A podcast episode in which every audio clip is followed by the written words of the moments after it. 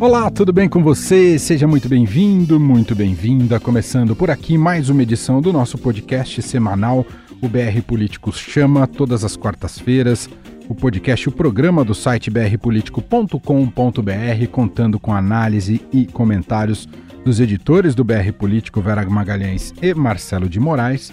Está comigo aqui em São Paulo, Vera Magalhães. Tudo bem, Vera? Como vai? Tudo bem, Emanuel. Olá, Marcelo. Olá a todos os nossos ouvintes. Diretamente da capital federal, Marcelo de Moraes. Tudo bem, Marcelo? Salve, Emanuel. Salve, Vera. Salve todo mundo nessa montanha russa que virou o Brasil. É sobe e desce que não acaba mais. É isso aí. Muitos assuntos quentes, importantes uh, no programa de hoje. Uh, já destrincho então aqui os três blocos, os três temas centrais aqui da nossa conversa. No primeiro bloco, OMS declara novo coronavírus como uma pandemia. Mercados derretem, dólar no Brasil segue em disparada e futuro da nossa economia segue em xeque. We have therefore made the assessment that COVID-19 can be characterized as a pandemic. No segundo bloco, Bolsonaro afirma que eleições foram fraudadas em 2018 e que ele venceria no primeiro turno. Apesar da grave acusação, o presidente não apresentou provas até agora. Eu acredito que pelas provas que tenho nas minhas mãos, que vou mostrar brevemente. É, tinha sido, eu fui eleito em primeiro turno, mas no meu entender houve fraude.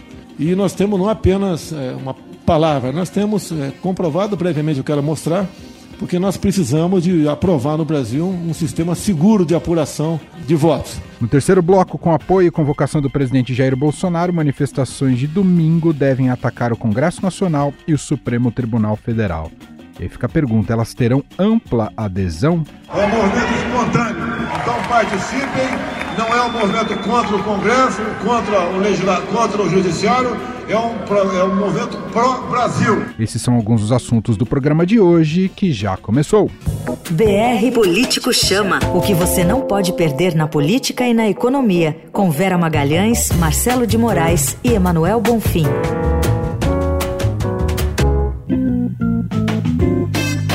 Vamos então ao nosso primeiro bloco aqui do podcast BR Político Chama, com Vera Magalhães, Marcelo de Moraes, a Vera aqui em São Paulo, Marcelo diretamente de Brasília. Essa notícia a gente está gravando na quarta-feira à tarde, eu não sei o horário que você está ouvindo, mas a notícia acabou de estourar. A Organização Mundial da Saúde declarou o novo coronavírus como uma pandemia.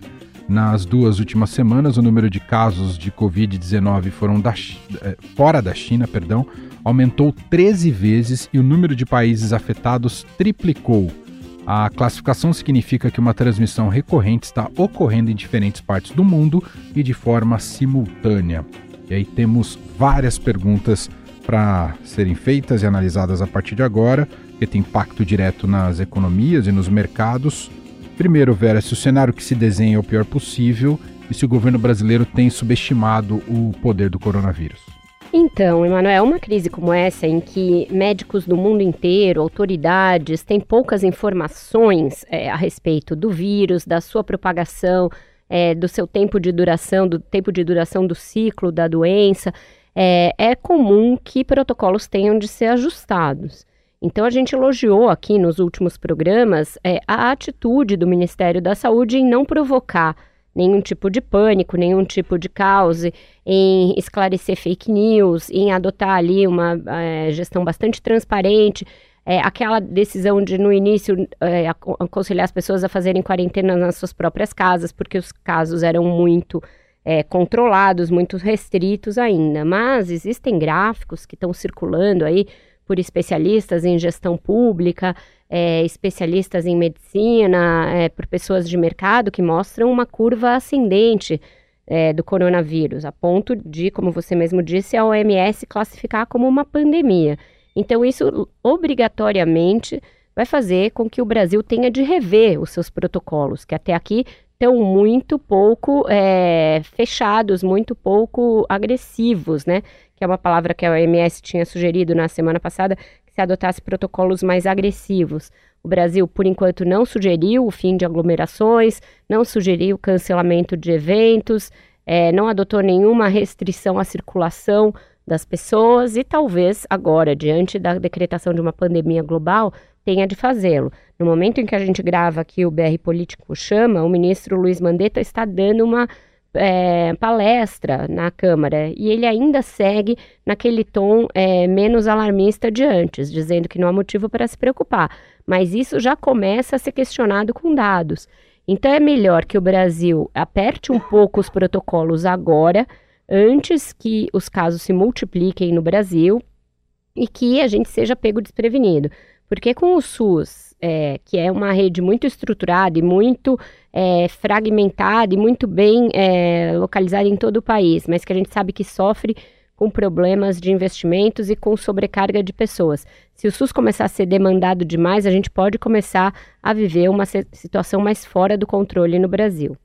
Marcelo de Moraes, e voltando à questão do, do no impacto da, da economia, a gente já viu na segunda-feira né, as bolsas do mundo inteiro, inclu, incluindo aqui a do Brasil, com resultados muito negativos. Claro que não era só o coronavírus, né, é, tinha ali um elemento também a questão do, do, petróleo, né, da briga Arábia Saudita e Rússia. De qualquer maneira, nessa quarta-feira, as bolsas novamente, a bolsa brasileira também com amplas dificuldades, pressionada também por, essa, por esse contexto. Ah, do ponto de vista econômico, Paulo Guedes não está tranquilo demais, Marcelo? Demais, está tranquilo demais. O presidente também está tranquilo demais. O presidente nos Estados Unidos falou que era uma mini crise e que o, era mais fantasia do que outra coisa a história do coronavírus. Então, é, dá uma, uma, uma, uma temperatura do que o governo está imaginando que seja a história do coronavírus, apesar de todas as evidências contrárias. Você sabe que o, no, na segunda-feira a queda do mercado, que foi de 12,17%, foi a maior do século. Não foi uma crise qualquer, não foi uma, um tombo qualquer. Tudo bem, teve o coronavírus, que era muito forte, mas foi agravado pela questão do petróleo a briga entre os russos e os árabes mexeu e realmente mexe muito. A Petrobras perdeu 91 bilhões de valor de mercado só na segunda-feira. É um negócio que, no mínimo, o governo tinha que ficar preocupado, ficar de olho e acompanhar. O problema é que com a questão do coronavírus, essa qualquer outra crise que se some, é, você está tão vulnerável que ela pesa muito mais. Então, quando você tem uma crise, hoje, por exemplo, não aconteceu nada além do coronavírus, digamos assim, teve só um pouco de recrudescimento na história do petróleo, mas o mercado que já tinha recuperado um pouquinho na terça, Nessa quarta já estava caindo mais de 5%, o que é uma queda muito grande para padrões normais. A, a, bolsa não cai 5% assim, corriqueiramente. Depois do anúncio da pandemia, aí a, a, bolsa começou a cair mais de 7%. E vamos ver como é que termina o dia. A gente está gravando na quarta, vamos ver como é que termina o dia. Mas de qualquer jeito, o que tem muito claro é que a economia brasileira ela é vulnerável. A economia brasileira, se ela não tiver uma série de ações para se blindar, e, e, que isso cabe ao ministro Paulo Guedes, isso cabe ao presidente Jair Bolsonaro, isso cabe ao presidente da, do Congresso, o senador Davi Alcolumbre, presidente da Câmara, o deputado Rodrigo Maia, se organizarem para tentar fazer essa espécie de blindagem. Mesmo assim, pode ser que não adiante nada, porque é uma, é uma situação muito forte, o Brasil é, é meio passageiro do trem. Então, por isso que é cada vez mais importante que você consiga passar para a sociedade, passar para os investidores, passar para o mercado, para todo mundo, que o Brasil está fazendo a parte dele, independentemente dos problemas que afetam todo mundo, né? Você vê, a Itália é um país, economia gigante, está lá com quarentena, ninguém pode entrar, ninguém pode sair direito no país. Então acontece, tem coisas que fogem do controle. Mas na parte que você pode controlar, como, por exemplo, tentar votar em reformas. O governo não mandou até hoje a proposta e fica falando do quê? Ah, não, a gente tem uma agenda assim. Não tem agenda, a agenda que interessa em tese, não estou falando do meu gosto, não. Em tese, o governo falou desde o início que topava as agendas das reformas. Então, se ele não manda a agenda da reforma, como é que ele está interessado nisso? É um interesse mais ou menos, né? Então, tem que sair da parte do discurso e virar uma coisa real. Eu acho que até agora, na parte do governo, tem uma reação muito tímida em termos de proteção econômica do país. Eu acho que tem uma agenda muito boa na questão do mandato, como a Vera já falou, o governo vai fazendo ali a sua não, não, não tá tendo, entrando naquela coisa do pânico, acho até que está realmente tá um pouco defasado em relação já à pandemia. O ministro está falando antes, eu estava falando antes de ter a decretação da, pela OMS da pandemia, mas de qualquer jeito ele está fazendo ali mais ou menos o, o melhor até do que se imaginava. Mas na parte da economia eu acho que a gente está muito aquém do que a gente pode ser. Muito bem. Assim a gente fecha aqui o nosso primeiro bloco. Deixa eu só ah, falar uma pode, coisinha. Pode. Fica à vontade, é porque Vera. talvez a gente entre nisso no próximo bloco, mas é que tem uma intersecção. Então talvez Diga eu esteja lá. furando o retorno, o, o nosso roteiro aqui. Mas a gente tem uma manifestação, né, marcada para este domingo, dia 15, pelo presidente Jair Bolsonaro, depois de me desmentir, ele foi e oficialmente convocou, e depois a SECOM, o perfil oficial da Secretaria de Comunicação da Presidência da República, também convocou para esses atos. Mas o mundo todo está restringindo grandes aglomerações. É, eventos esportivos, seminários, aulas em universidades, festivais, festivais de música, todo tipo de evento com grande público está sendo cancelado, seja por determinação dos governos ou por determinação dos próprios organizadores. É uma temeridade é, insistir em conclamar as pessoas para uma manifestação, primeiro que é contra o Congresso, portanto já tem aí um caráter golpista, contra o Congresso em cima de premissas falsas, porque o Congresso não está deixando de votar as agendas do governo, o governo é que não mandou muitas das agendas, e mesmo esse PLN, que agora virou um bicho de sete cabeças, que divide ali é, recursos com o parlamento, bastaria o governo retirar, porque ele é de iniciativa do próprio Bolsonaro, foi Jair Bolsonaro quem mandou esse projeto. Então, essa manifestação não tem pé nem cabeça, a não ser para manter uma parcela minúscula da população, que é a de fanáticos apoiadores do governo, pressionando o Congresso, o que é antidemocrático, antirrepublicano e golpista. E ainda você submeteu seus próprios apoiadores a um surto de coronavírus. Uma pessoa que vá com o coronavírus lá infecta pelo menos 20. Esse é, essa é a estimativa. Esses 20 vão passar para pelo menos mais 20. E aí? Como é que vai ficar? É, é preciso que o governo tenha responsabilidade nesse momento e o Ministério da Saúde, que vem até aqui fazendo um trabalho transparente e despolitizado nesse assunto, tem obrigação de aconselhar as pessoas a não irem a essas manifestações no domingo. Muito bem. Emanuel, deixa eu só também dar um pitaquinho. Dá um deixa eu só invadir também é porque, na verdade, está saindo agora. O, hum. o, presidente da Câmara, o Rodrigo Maia, ele anunciou que provavelmente a, a, mesa diretora da Câmara vai editar uma portaria restringindo até o acesso do público e acesso das pessoas ao Congresso, à Câmara dos Deputados. Ele pode falar pela Câmara que ele é presidente da Câmara. Então está nesse nível de, de preocupação o risco de contágio que possa ter o coronavírus. Então, você está fazendo isso num lugar como a Câmara, a manifestação é a mesma coisa. Você tem um bolo de gente ali, os caras no Congresso não querem ter um bolo de gente ali correndo o risco de transmitir o, o, vírus, porque ele propaga muito rápido. Ele nem é a letalidade tão alta assim, mas ele tem uma propagação muito rápida. Então, é mais uma coisa que está sendo tomada, uma providência está sendo tomada justamente por conta dessas é, aglomerações em público, né? Então vou oficialmente trazer o terceiro bloco para o segundo bloco, né? já que a gente abriu a, a, a, o debate. Uh, e aí só acrescentar uma notícia do dia o perfil oficial da Secretaria de Comunicação do governo de Jair Bolsonaro destacou no Twitter uma fala do presidente sobre os atos previstos para este domingo e, como a gente é, conversou aqui, devem atacar Congresso Nacional e Supremo Tribunal Federal. Nas aspas de Bolsonaro, ele nega que as manifestações sejam contra o Judiciário ou o Parlamento. Abre aspas, as manifestações do dia 15 de março não são contra o Congresso nem contra o Judiciário, são a favor do Brasil. Fecha aspas. Essa é a fala do Bolsonaro destacada pela SECOM. Aí tem uma foto que ilustra a publicação e é de uma manifestação pró-Bolsonaro em que pessoas vestem verde e amarelo e seguram cartazes contra o PT. É um aparelho do Estado uh, sendo utilizado para convocar para uma manifestação a favor do Bolsonaro, mas a gente sabe que tem mais além do que isso, né, Vera?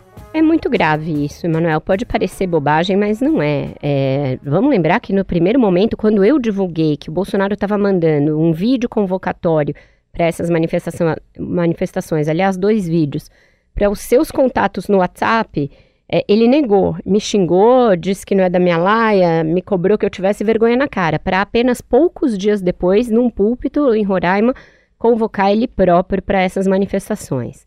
E agora usando um é, perfil oficial da Secretaria de Comunicação da Presidência da República. Isso é muito sério, porque forçosamente vai haver manifestações contra o Congresso nesses atos, se eles acontecerem. É, a gente já viu isso nas vezes passadas e a gente tem visto o tom das convocações nas páginas. Basta entrar nas páginas que estão convocando. É xingando o Congresso, é exaltando o general Heleno, xingando o Rodrigo Maia, Rodrigo Maia preso já. São essas as pautas. Então você está vinculando um órgão oficial do governo do Brasil a uma convocação com caráter que, no limite, é, questiona até a existência do Congresso, até a sua é, manutenção como um poder é, aberto, livre, etc. Então, isso é muito sério. Eu acho que a reação dos é, líderes dos outros poderes está muito aquém do necessário nesse caso, porque eles estão com um pouco de medo do que pode vir das ruas, estão sentindo a pressão, e aí, se eles se acovardarem diante da pressão das ruas, esse instrumento vai ser usado todas as vezes E a gente já tem aí outras manifestações do presidente que a gente vai discutir em outros blocos e que eu não vou furar a nossa pauta aqui, vou ser disciplinada, mas que levam a crer que ele está dia a dia testando os limites e empurrando um pouquinho esses limites para frente. Eu acho que os presidentes dos poderes estão muito tímidos e muito acovardados em dar respostas a esse estado de coisas. Ô Marcelo de Moraes, qual a leitura política que a gente pode fazer dessa do, do Bolsonaro aderir tão, tanto a essa convocação? Uh, seria um sinal de fragilidade? Ele está se sentindo uh, isolado, Marcelo? Você tem um, um, acho que um recorte claro é quando sai o PIB, né? Acho que ali a partir do momento que você tem primeiro, os primeiros efeitos do coronavírus na economia, que dá aquela segurada na bolsa, o mercado dá aquela primeira tremida ali, que ele começa a dar uma balançada para baixo, e aí você tem a divulgação do PIB de 2019. O PIB de 2019 deu 1,1%. Se a gente lembrar, né, a gente já comentou isso aqui antes, se a gente lembrar, a previsão para o PIB começou lá com é, 2,5, 2,6, aí depois foi baixando, foi ajustando ali pelo meio do ano, já se sabia que não seria grande coisa, mas ainda se achava que vinha lá 1,6, 1,7. Quando viu apareceu 1,1, que era mais ou menos o que estava dado, porque a economia teve um, um final de ano ruim, você teve uma, uma retração. Só que uma coisa é você ter isso e explicar muito bem, ó, a gente não está conseguindo fazer, a economia não dá porque faltam reformas, porque a gente podia ter feito isso assim, podia ter feito isso assado. Não, o governo manteve aquele oba-oba e começou a falar que não, agora 2020 vai vir 2,5 no mínimo, depois 3. E aí quando você entrega 1,1, a reação foi imediata. Você tem um choque de, de, no resultado, porque foi pior do que o resultado obtido no governo do Michel Temer. Nos dois últimos anos do Michel Temer, ele conseguiu 1,3% de PIB em, nos dois, em cada um dos anos. Então, o governo Bolsonaro é o terceiro em relação a esse, o de 2019 é terceiro lugar em relação a 2018 e 2017, o que já é o primeiro problema, né, porque ele se comparava como sendo um governo muito melhor do que tudo que estava vindo por aí, entrega na economia um resultado ruim. Começa essa pressão que se junta à pressão que ele já, tinha, já vinha sofrendo na, na política por todo o comportamento é, de balbúrdia, né, para não deixar de falar a palavra que eu adoro. O, o, o, governo tem criado as suas próprias polêmicas, o governo tem alimentado polêmicas que são completamente sem pé nem cabeça e tem feito essa instabilidade na política em troca de, dessas, dessas polêmicas que ele faz. Quando você, enquanto você está com a economia mais ou menos organizada, isso é um problema, mas é um problema que se restringe à política. Quando você vai para a economia e não entrega um resultado bom, e o resultado é capenga, e você fica na dúvida se vai ter reforma ou se não vai ter reforma, porque o governo demora a mandar a proposta, que é sempre na semana que vem, não chega nunca semana que vem, você também coloca a economia nesse saco. E aí a pressão aumenta demais. Você começa a ter um questionamento da equipe econômica, começa a ter um questionamento se as soluções que estão sendo apontadas são as boas, e o governo do presidente Jair Bolsonaro passa a ser mais pressionado do que o normal. E é claro que ele reage. É por isso que ele começou a ter uma, um comportamento de, é que já é uma tática até conhecida, já está um truque manjado. Começa a ter uma agenda que ele não gosta, ele tenta trocar o assunto, ele tenta trocar, ele faz uma polêmica para mudar. Ele começou lá primeiro com aquela tentou é, usar ali aquele humorista, o carioca, para fazendo imitação dele jogando banana para os outros, ali como sendo uma coisa para ver se chamava atenção para ele e, e parava, trocava o assunto. Não adiantou em nada, passou só vergonha essa história, o humorista não fez graça para ninguém. E tentou agora também é, usar outros assuntos, a manifestação, para tentar colocar o Congresso lá no, no, no pelo, ali para apanhar dos outros. Então ele vai tentando trocar a agenda. Agora tentou falar da fraude eleitoral também, não vou adiantar essa história, que depois a gente vai falar. Não fura só, meus blocos, não vou, não vou furar. Mas são, as coisas, mas são as coisas que ele vai trazendo que vai fazendo caldo de cultura. Aí, só que não cola tanto mais, porque uma coisa é você fazer o, o, o truque do mágico uma vez, duas vezes, três vezes. Na vigésima vez que eu lá ver o cara com o coelho da cartola de novo. Então não, não, não cola mais. Então o, o que ele tem de concreto agora é enfrentar uma, uma crise na economia. Ele precisa fazer a economia crescer e ainda não está conseguindo. E muito, eh, a indicação é muito grande que 2020 vai ser parecido ou talvez até pior, porque o mundo está pior. O mundo piorou muito externamente. Então a gente já está em março, a gente já tem o primeiro trimestre comprometido. O coronavírus já pesa nesse primeiro trimestre. Como você não tem como recuperar isso tão cedo, é provável que metade do ano esteja comprometido se tudo der certo. Então, como é que você vai entregar um crescimento econômico? Bom, tenta pelo menos ajudar ali, ó, uma reforma, né, fazer uma agenda positiva. Nem isso conseguem. Até agora, vou falar de novo. Não se sabe qual é a proposta de reforma tributária, uhum. não se uhum. sabe qual é a proposta de reforma administrativa do governo, porque ela não existe até agora. É verdade. Só para fechar esse bloco, Vera Magalhães, uh, qual deve ser a adesão? É, é, é, possível ter uma ideia se vai ter uma adesão alta ou não? É tudo muito ainda. Está tudo muito em aberto sobre Tudo isso? em aberto, não dá para prever nada, mesmo porque com a classificação de pandemia, o governo pode passar a ter uma desculpa para desmobilizar os atos.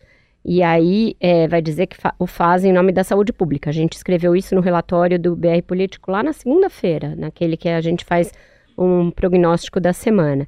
É, então ainda não está descartado isso, ele vai ser instado a fazer isso, já tem ministros fazendo é, esse aconselhamento ao Bolsonaro, e pode ser que em razão do aumento aí dos casos no mundo, desce, vai e vem da bolsa, etc., ele faça um gesto e, e desmobilize. Ainda mais se ele perceber que os atos vão ser fracos.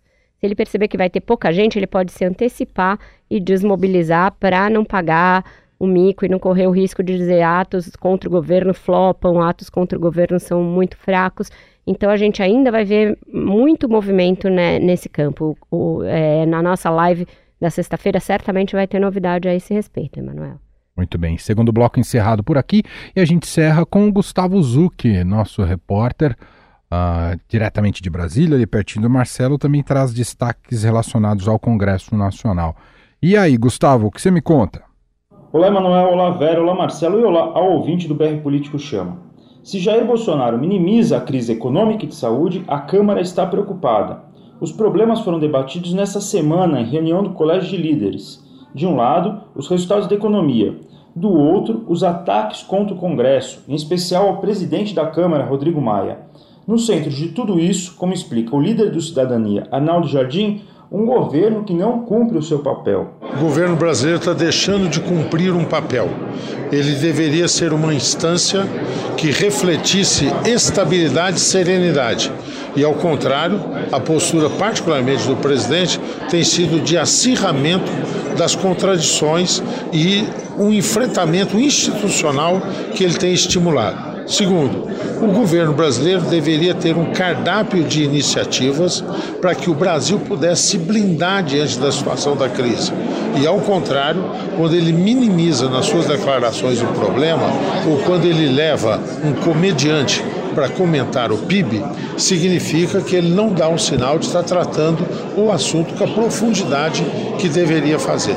E do ponto de vista objetivo, a equipe econômica deve propostas de indução para recuperar esse clima de segurança e estabilidade dos negócios. Esta semana especial está sendo simbólica. A equipe econômica ainda não enviou nada das reformas administrativa e tributária. As pautas das duas casas legislativas estão paradas em meio à briga pelo orçamento e Bolsonaro tenta atiçar as ruas para melar seu acordo com o Congresso, exigir a aprovação de reformas ainda desconhecidas e levando especulações sobre fraudes no processo eleitoral que o elegeu.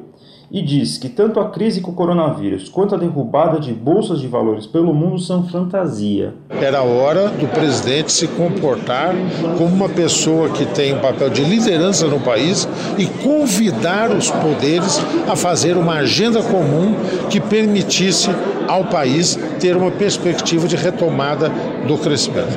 O que, que eu desejaria que acontecesse?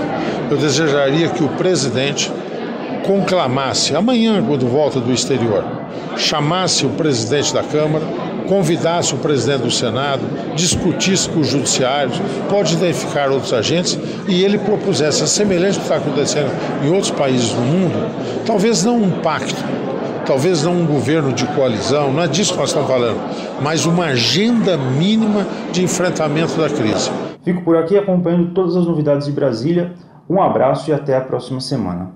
Tá aí, reportagem de Gustavo Zuc, algo a comentar, Vera? Tem, tem muita coisa a comentar, porque é, essa, esse vai e vem dos mercados, esse solavanco na bolsa, é, a questão do petróleo, o dólar que não para de subir, toda essa situação levou ao início de uma discussão entre economistas é, se os remédios propostos pelo governo até aqui, e não são todos, porque tem várias reformas que nem foram é, enviadas, são suficientes e se são os mais adequados.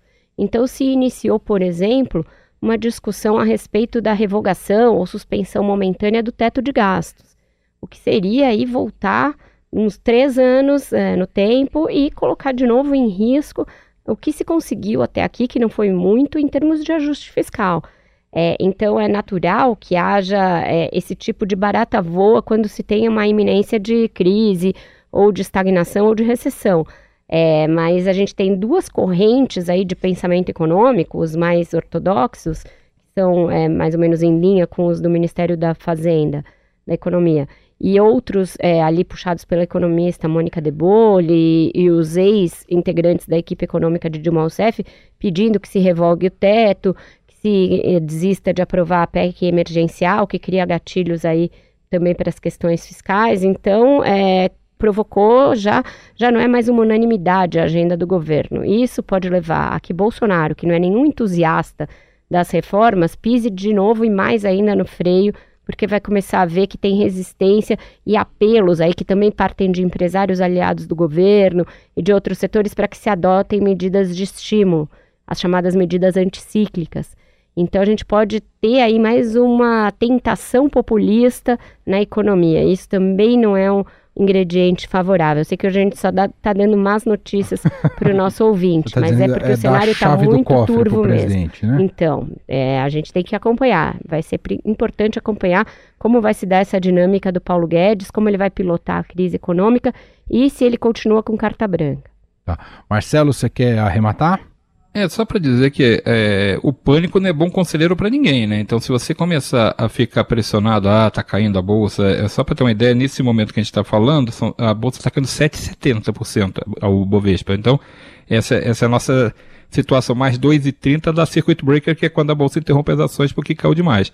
Então, é, isso tem uma tendência as pessoas é, acabarem, é, ah, vamos tomar uma solução drástica, vamos, vamos reagir, fazer qualquer coisa, isso aqui está ruim. Então, é, é, isso que a Vera levantou, uma preocupação muito importante, porque tá, começou a se questionar qual é o modelo. E o, o governo nunca foi, o Paulo Guedes tem uma posição dele, que é conhecida, que levou para dentro do governo, mas o presidente Jair Bolsonaro nunca foi um, um adepto histórico dessa linha liberal. Pelo contrário, ele, ele sempre foi, ele teve uma, uma, uma linha muito mais de atuação do Estado do que de não atuação do Estado. Então, existe esse risco realmente de se apertar muito o torniquete, acabar o, o governo pulando e fazendo uma situação, uma, uma, solução diferente da que se, se imagina que seria a tendência é, do governo. Então, é importante ficar de olho nessas próximas semanas. Eu acho que a gente vai ter que ver também como o impacto da manifestação, ver se realmente vai ter, se não vai ter, se vai flopar, se não vai flopar.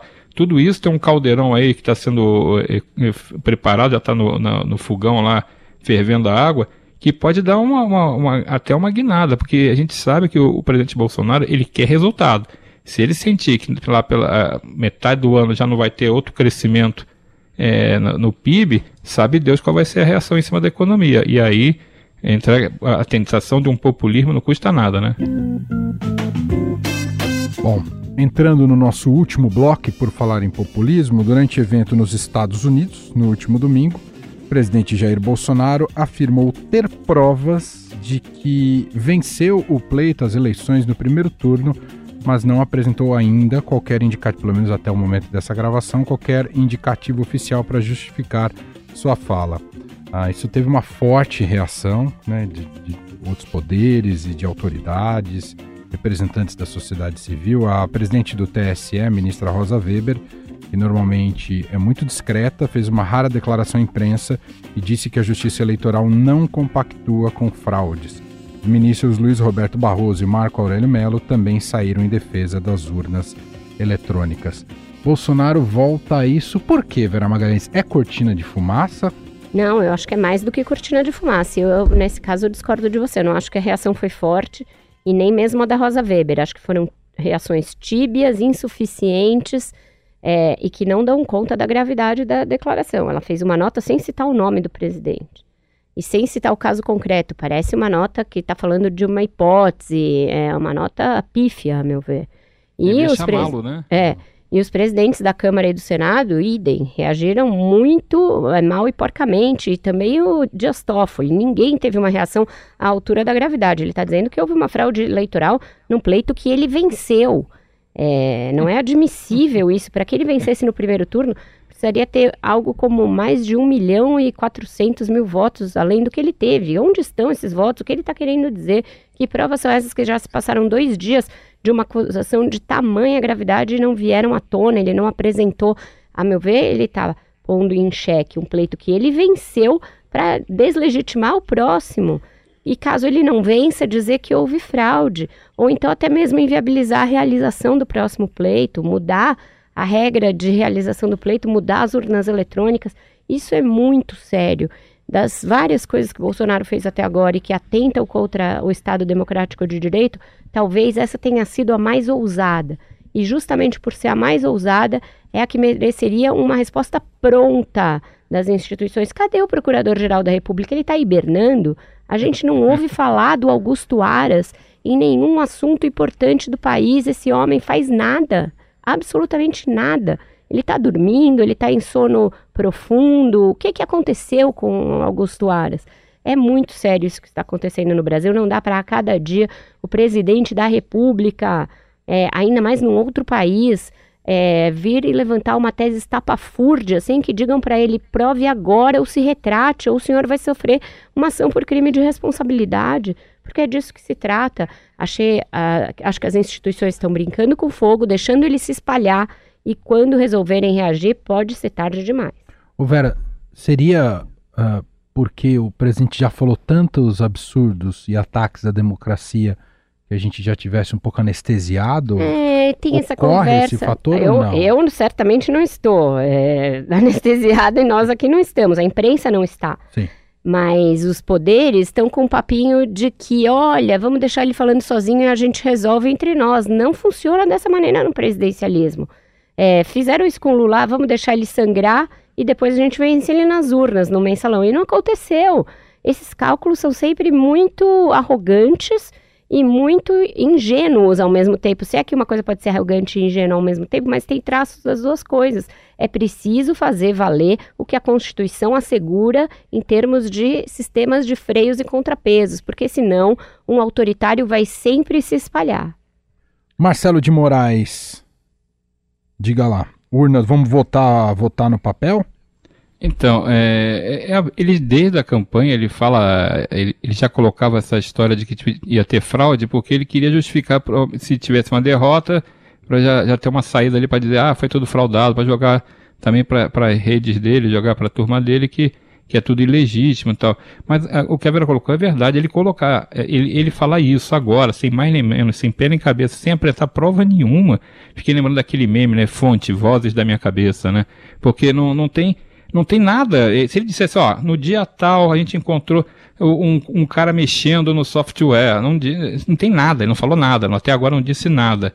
E, e, e espalhar um negócio desse e não acontecer uma consequência, tipo, é, presidente do TSE fala, não, tudo bem, então vamos interpelar o presidente da República para ele trazer as provas aqui. Ele vai ter que mostrar as provas que ele tem. Se ele tiver prova, maravilha, a gente investiga, a gente vai ver o que acontece.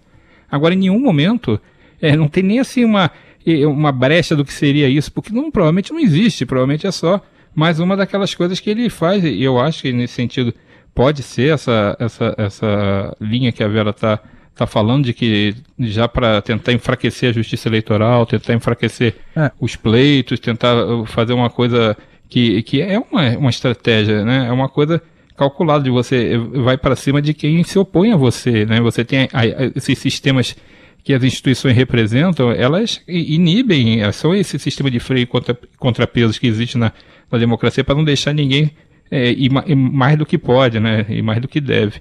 Então você, quando tem uma situação dessa e ninguém fala nada, a próxima ele vai falar pior, entendeu? A próxima vai ser é, a tendência é vir uma coisa mais brava. Eu achei interessante o, o governador de São Paulo, João Dória, reagiu dizendo: Não, então tudo bem, vamos anular essa eleição, fazer outra agora. Uhum. Achei, achei, interessante, faz outra eleição. Já a que resposta tava... é boa, porque coloca hum. em xeque a própria legitimidade da eleição dele. Ora, ele se foi, foi fraudada, então é. será que ele pode ter perdido e a gente não é, sabe? E por que, não, ele fala igual no primeiro turno. Por que ele não falou isso no, na, na, época? Por que não falou no, no ano passado? Por que ele, não, ele, só falou agora? Por quê? Então, assim, é, é, coincidência que é o momento que ele está mais em atrito com o Congresso e com, a, com, o Judiciário. É coincidência que é o momento que talvez ele esteja mais com problemas na economia. Então, eu, eu acho que tem um, uma, uma estratégia atrás disso. É, acho que deveria ter tido uma reação mais forte, sim, do, dos poderes. Acho que, no mínimo, tinha que ter tido uma interpelação, no mínimo, tinha que ter tido um, um chamado para ele, ele prestar declaração lá, um esclarecimento sobre isso. Alguma coisa tinha que ter sido feita. É igual é, é, é o que ele fazia quando ele era deputado federal. Ele sempre é, tinha um processo contra ele no Conselho de Ética que dava nada, né? Acabava dando nada. Ele passou, atravessou a, a, a, carreira dele no Congresso, tendo processos contra ele ali dentro do, do Conselho de Ética que acabam sendo arquivados e não. Então ele acostumou a, a, dar aquela. Parece aquele jogador que provoca o juiz para ver até onde o juiz vai, né? Se, dá, se vai dar cartão vermelho de cara ou não. Como ninguém dá cartão vermelho de cara, o sujeito dá uma bordoada no início do jogo e fica por isso mesmo. Ele vai nessa tese, ele vai até onde botar em limite. Não botar limite, ele fica sem limite. Então, achei que foi grave. Achei que foi grave não ter reação. Acho que não dá para esse discurso que eu ouço muito lá no Congresso. Ah, não, mas isso se fizer uma coisa muito séria agora vai atrapalhar reformas, não vai votar em reformas. Pô, aí então fica difícil, não, vai fazer nada nunca. Por exemplo, no, no ano que teve eh, com razão o processo de impeachment aberto contra Michel Temer em 2017, a reforma da Previdência sendo votada e foi pro saco paciência. O que não podia, e acabou até, eh, o Michel Temer não, não foi, não sofreu o processo de impeachment, conseguiu votos para derrubar o processo, mas foi ali suado, né? Foi um, um esforço político grande que ele teve que fazer para sobreviver. Mas é a vida, é a vida. A política também tem isso. Se o sujeito faz uma coisa que merece ser, ser julgada, ser analisada, tem que ter paciência. E é, é, a democracia é isso. Você é, tem uma ação e uma reação. O presidente fez uma ação, tem que ter uma reação. Se não tiver reação, esperem pela próxima ação para ver como é que vai ser. Muito bem, assim concluímos a edição de hoje aqui do nosso podcast. O BR Político Chama todas as quartas-feiras disponível em qualquer plataforma de streaming, Spotify e Deezer, né, as duas principais, mas também em qualquer agregador de podcast, também no iTunes. Você pode seguir o nosso programa. Sempre toda semana tem uma nova edição com os comentários de Vera Magalhães e Marcelo de Moraes. Obrigado, Vera. Obrigada, Emanuel. Convido o nosso ouvinte a assinar também o BR Político. A gente está cada vez com conteúdos mais exclusivos e menos conteúdos abertos. Então, é, convidamos você a ser um assinante, porque isso vai dar a você informações em primeira mão e também análises, bastidores, muita coisa exclusiva. Obrigado, Marcelo de Moraes. Um grande abraço para você. Valeu, Emanuel. Valeu, Vera. Um abraço para todo mundo. Tchau, tchau.